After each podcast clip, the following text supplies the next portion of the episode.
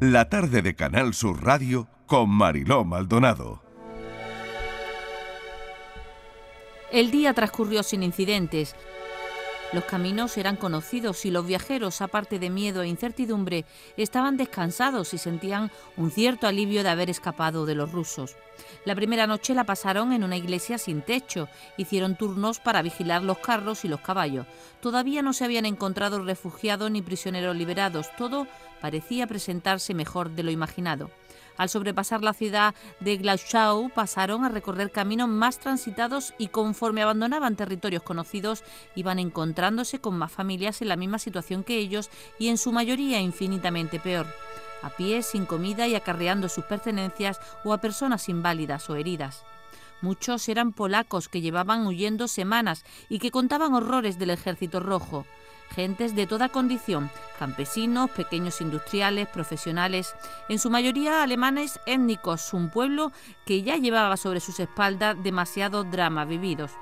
En aquella huida sin retorno podían considerarse unos privilegiados, aunque en esos momentos no lo supieran. La vida de aquellos que no habían podido o querido huir estaría condenada a la opresión, el desprecio y en muchos casos a la deportación a Siberia. Más de 15 millones de alemanes étnicos sufrieron de inanición, congelación y muerte durante su expulsión de los territorios de Alemania del Este. Bei der Kaserne vor dem großen Tor steht eine Laterne und steht sie noch davor. Da wollen wir uns wiedersehen. Bei der Laterne wollen wir stehen. Y este paseo por la historia lo vamos a hacer con la última condesa nazi de la periodista y escritora Viruca Yebra. Viruca, bienvenida, gracias por acompañarnos esta tarde. Bueno, feliz de estar aquí porque decíamos, lo hacemos por teléfono y dije yo, no, no, yo quiero ir a ver a Mariló y, vernos las caras de hacía tiempo que, no lo hacíamos. Claro que sí. Bueno, mil gracias por, por venir, por estar acompañándonos esta tarde. ¿Qué sientes cuando escuchas lo que escribes? Pues la verdad es que estoy emocionada. Aquí tenemos a las personas en control que son estupendas, porque me dijo, bueno, echamos un montaje y digo, bueno, que es que es un montaje precioso. Pues a veces me da la sensación de que yo no lo he escrito, ¿sabes?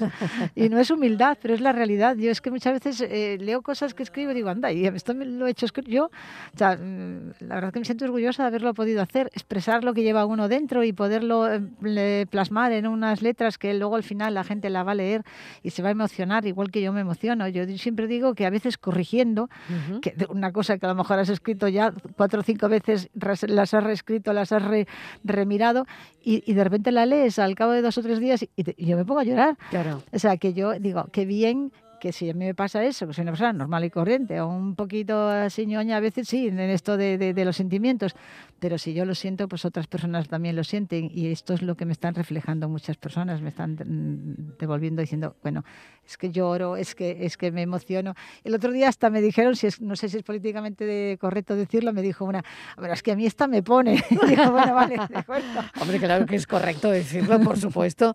Alguien que te, que te cuente el feedback ¿no? de los lectores la, sensación, lo que sienten cuando leen La última condesa nazi. Bueno, vamos a la historia. Esta no es una historia simple, fácil, eh, te ha costado tu tiempo. Me decías a micro cerrado que has estado trabajando en ello porque has querido trabajar, de hecho, también el hecho histórico, ¿no? Los hechos históricos que aparecen en la novela, eh, que es, eh, bueno, la vida de esta condesa una aristócrata alemana que se instala en la Costa del Sol después de, huir de la posguerra en Berlín en el año 45. Clotilde von Havel se integra en la ciudad, en una ciudad que es cosmopolita, en la que encuentra refugio, refugio entre artistas, entre nazis camuflados también. Ojo con eso, ¿no?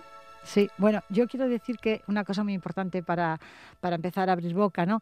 Y es que esta novela no va de una novela de nazis al, al uso, ni, ni una novela de judíos al uso, ni nada de esto, porque habitualmente nosotros escuchamos estas novelas o vemos, eh, eh, o vemos temas en la televisión y tal, de este, de este momento histórico y siempre eh, va por lo mismo, la guerra, los nazis muy malos, el tema del holocausto, etcétera, etcétera. Pero nadie, o muy pocas veces vemos qué pasa después. ¿Vale? Termina la guerra, pero aquí hay prisioneros de guerra que, no saben dónde hacer, qué, hacer, que se tiran a los caminos, que, que, para ellos la muerte no vale nada porque lo han pasado tan, tan mal en los campos de concentración, que pasan en esos momentos después de la guerra o cuando está a, punto de finalizarla. Los, los, alemanes que se tiran a los caminos y se convierten en refugiados, como esta condesa, que se queda de la noche a la mañana absolutamente sin nada solamente con dos carros en los que lleva todas las pertenencias que ha podido meter en dos carros y con sus criados y sus dos hijos pequeños, que ha sido de estas personas que realmente de la noche a mañana están absolutamente sin nada de dinero, sin dónde caerse muertos, nunca mejor dicho, y todas esas personas, los, los, los judíos, que han perdido a sus familias y que han sido de ellos. Algunos no saben ni quiénes son sus padres, ni si realmente están vivos. Entonces, esto, de esto va la novela. Entonces, esta señora, efectivamente, en el, eh, no sé, en el año 63 concretamente, pero en el capítulo, pues no sé si 15 o 16, viene a Marbella. Viene además a Marbella de mano de, la, de, de su sobrino, que es un ex SS. Entonces, ahí empieza qué pasa con los nazis después de la guerra. Entonces, este nazi, hay algunas personas es que les cogen cariño, porque no es un nazi que, tenga delitos de sangre, ni es un nazi como nosotros hemos eh, estado siempre viendo y escuchando y sabiendo cómo eran los nazis por la general.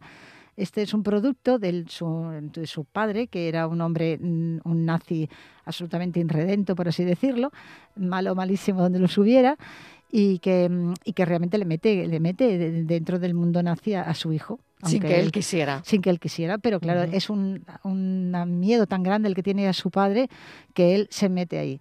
Pero luego después él es nazi, se convierte en un nazi. Entonces, bueno, pues, mm, pues es un señor que en unos momentos dados te, te da pena, otros momentos dados dice anda por ahí, en fin, que, que, es un personaje un poco controvertido en la novela hay un personaje para mí mm, de los más eh, entrañables, de que tiene en sí mismo una novela en sí mismo, que no puedo decir si es hombre o mujer, porque no haría un spoiler tremendo. Vale, no hagamos spoiler, pues. pero e, es un personaje judío que tiene que buscar a su familia. Y, ahí es un enigma, ¿no? Lo que le pasa. Y esto es una cosa, por ejemplo, esta persona tiene que tiene un objeto entre sus pertenencias que es lo que le va a llevar a encontrar a su familia. Y, bueno, pues esto, esto es, bueno, por ejemplo, para encontrar ese, objeto me, estuve, me volví loca porque es una llave, lo digo porque eso al final el lector no se va a acordar, pero yo tenía que llamar a una amiga mía que, que vivía en, Suiza, que se dedicaba al mundo financiero, y le decía, a ver, descríbeme, búscame una llave de una caja de, de, de, banco, eh, donde, y dime cómo eran en aquel entonces, estamos hablando del año 45, 50, ¿no? Y, bueno, pues me, la, me mandó varias fotos de las llaves y tal.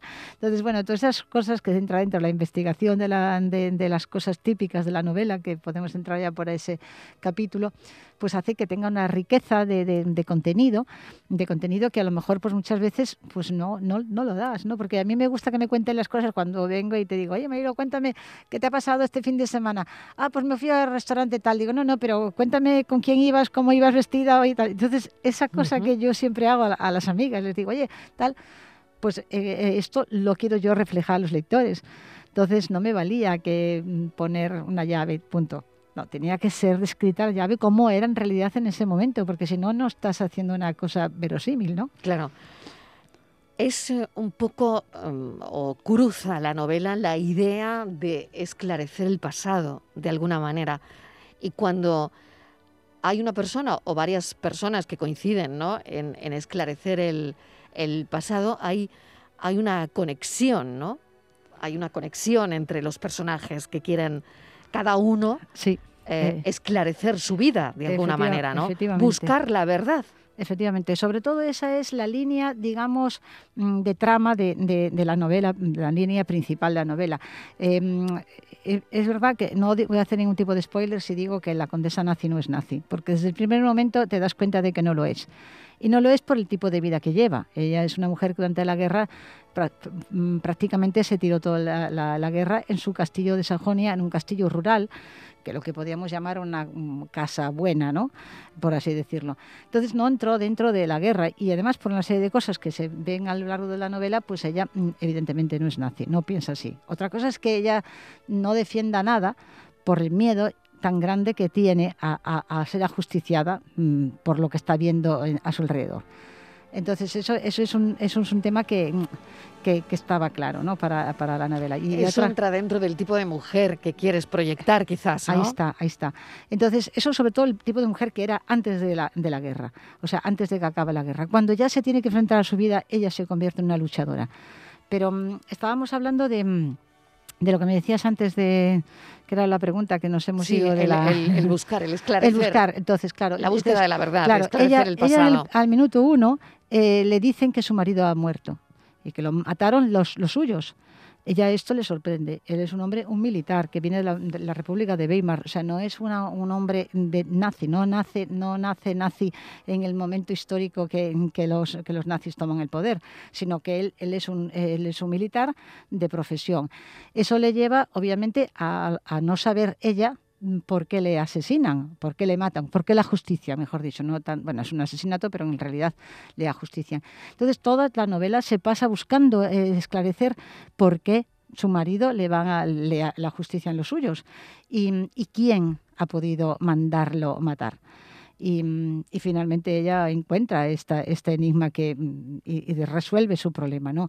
Pero de la misma manera que también quiere saber si su sobrino Ralph, él sigue siendo un nazi o qué, o qué tipo de, actitud o de, o de, trabajo tuvo durante la época de la guerra, ¿no?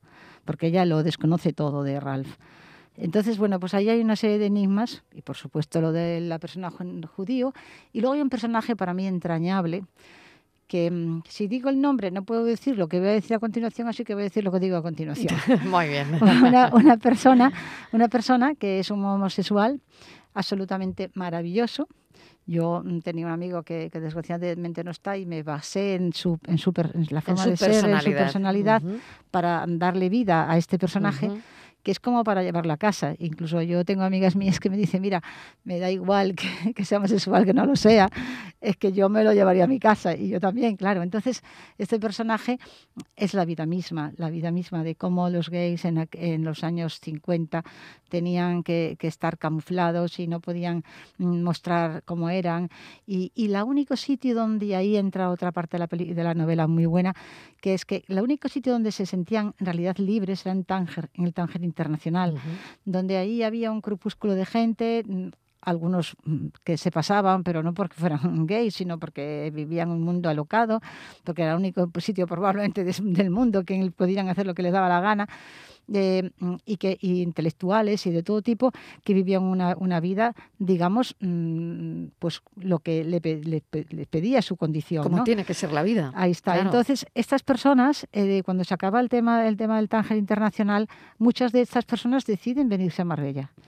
y, y, este, este tipo de gente pues mm, digamos que da unas pinceladas de, mm, de mm, ¿cómo diría yo? Pues de apertura, de, de, ver la vida desde otro punto de vista que a lo mejor en una España que estaba ligada, al, obviamente estábamos en la época de, General Franco, de manera que hay libertades pocas y este tipo de personas obviamente iban a estar mal vistas y cuando no denostadas o metidas en la cárcel. Y, y estas personas se encontraban en Marbella una, una sociedad cómoda para vivir.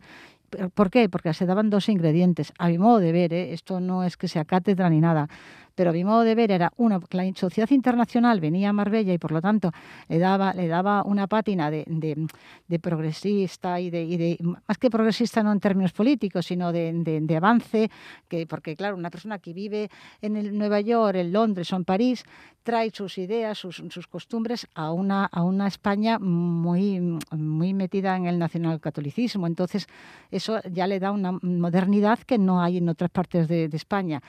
Y, luego el cura, el cura, que es un hombre que, deja hacer, que no, no, se mete en nada, que, mm, que ve bien eh, lo que hagan estas personas. Y eso también permite que, la, que, digamos, los que mandan que en ese caso siempre era el cura, en, el pueblo mandaba siempre mucho el cura, por no decir todo, pues hacía que, no pasaran lo, que estaba, podía pasar en cualquier otra ciudad. ¿no? Aunque hay una serie de anécdotas muy divertidas que, que tienen que ver con esto, ¿no? porque en aquel momento en, en España en, España se veían los gays, que eran un tipo de persona muy clara, y, el mariquita, que era, que era lo que se llamaba en ese momento, era lo que nosotros cuando éramos jóvenes pensábamos en esto, ¿no? Que, pero no sabíamos distinguir el homosexual del mariquita, que, que quieras que no, era diferente, ¿no? Pues eh, el mariquita funcionaba de tal manera que, por ejemplo, en Marbella, todos los, mm, los, mm, los eh, ¿cómo se llama? Los mayordomos de las casas bien eran mariquitas. Mariquitas con el término de la antigua, no lo digo peyorativamente, sino mucho menos, es como eh, cariñosamente se, se, decía, porque no Por suerte, existía. menos mal que todo esto ha cambiado, Viruca, Claro, ¿eh? por eso te digo. Por suerte. Pero la, suerte es que esas personas, que a lo mejor eh, no, se no se sentían ni hombres ni mujeres, ¿no? Eso, la suerte que estas personas vivían respetados, queridos, y haciendo lo que ellos quisieran, lo que ellos querían. Eso es lo bonito de, de ese momento que les vivió. Yo estuve relacionándome y, hablando con algunos de ellos que gracias a Dios todavía viven. Porque crees que esto solo se daba en Marbella, ¿no? Bueno, quizás a lo mejor se diera también más en Andalucía que en otros sitios, porque aquí la, ese, figura, esa figura eh, no el gay, que estaba más oculto, pero lo que llamábamos vulgarmente eh, eh, mariquita, sí que es verdad que era una figura que, hombre, en alguna, en alguna parte, digamos, de la, de la Andalucía más profunda, a lo mejor mm, podían ser molestados, o, pero en Marbella no. Esa era una persona, ya te digo, tenían, tenían a gala, estaban en las mejores casas de, mayordomos. Eso mm, le tenían su sitio. Y hay una anécdota súper divertida en la, en la novela de un grupo de personas que, se, que van a hacer un, espectáculo flamenco y que todas las señoras y, de las casas, sus jefes, van a ver el espectáculo flamenco de estas personas. Quiere decirte que, que, los veían normal. O sea, esa es la mentalidad. Que claro, si tú esa mentalidad lo pasas a la época que estamos hablando, que estamos hablando de los años 60, pues eso, eso es, es extraordinario, ¿entiendes? Que se pudiera dar por eso, mm, por eso no pasó así en, en, el resto del, país ni, ni, en el mundo, ¿no? Desgraciadamente. Y esto es un hecho real, porque eso es lo que la historia, ¿no? En la novela eh, hay muchos cameos de personajes reales que, mm, que, interaccionan, hay anécdotas reales, como esta que estoy contando, y, y, hay, y hay, muchísimas, muchísimas mm, digamos, familias y, y, personajes que aparecen en la novela actuando dentro de un contexto real, no ficción. Y eso es lo bueno de la novela, que, intercala ficción y realidad y te hace sentirte dentro de, esa época, ¿no? Viruca, pues te voy a agradecer enormemente este ratito en la radio que nos hayas acompañado con esta publicación que edita Espasa y que habla de la historia.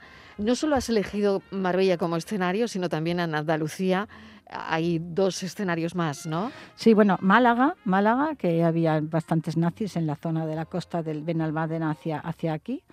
Y también Jaén, porque, porque la condesa nazi es invitada por, por Cristóbal Martínez Bordiú a, pasar un fin de año y, en el que está Franco y entonces ella se encuentra con Franco, que no le hace ni caso y por supuesto no le, no le concede ninguna de las cosas que le pide pero se recrea un poco ese ambiente, cómo era la sociedad franquista de, ese momento. Es un momento, no es, esto no va de Franco ni de nada de esto, ¿no?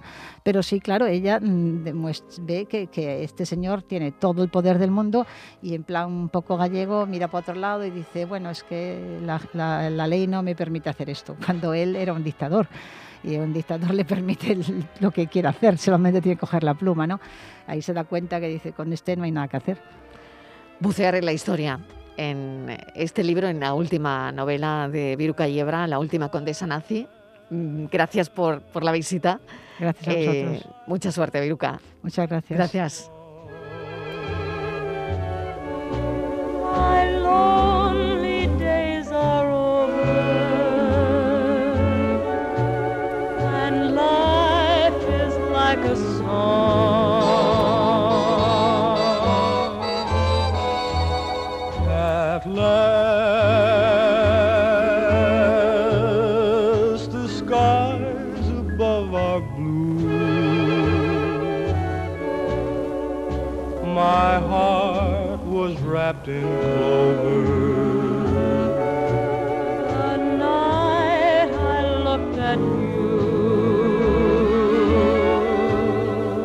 Tarde de Canal Sur Radio con Mariló Maldonado. También en nuestra app y en canalsur.es.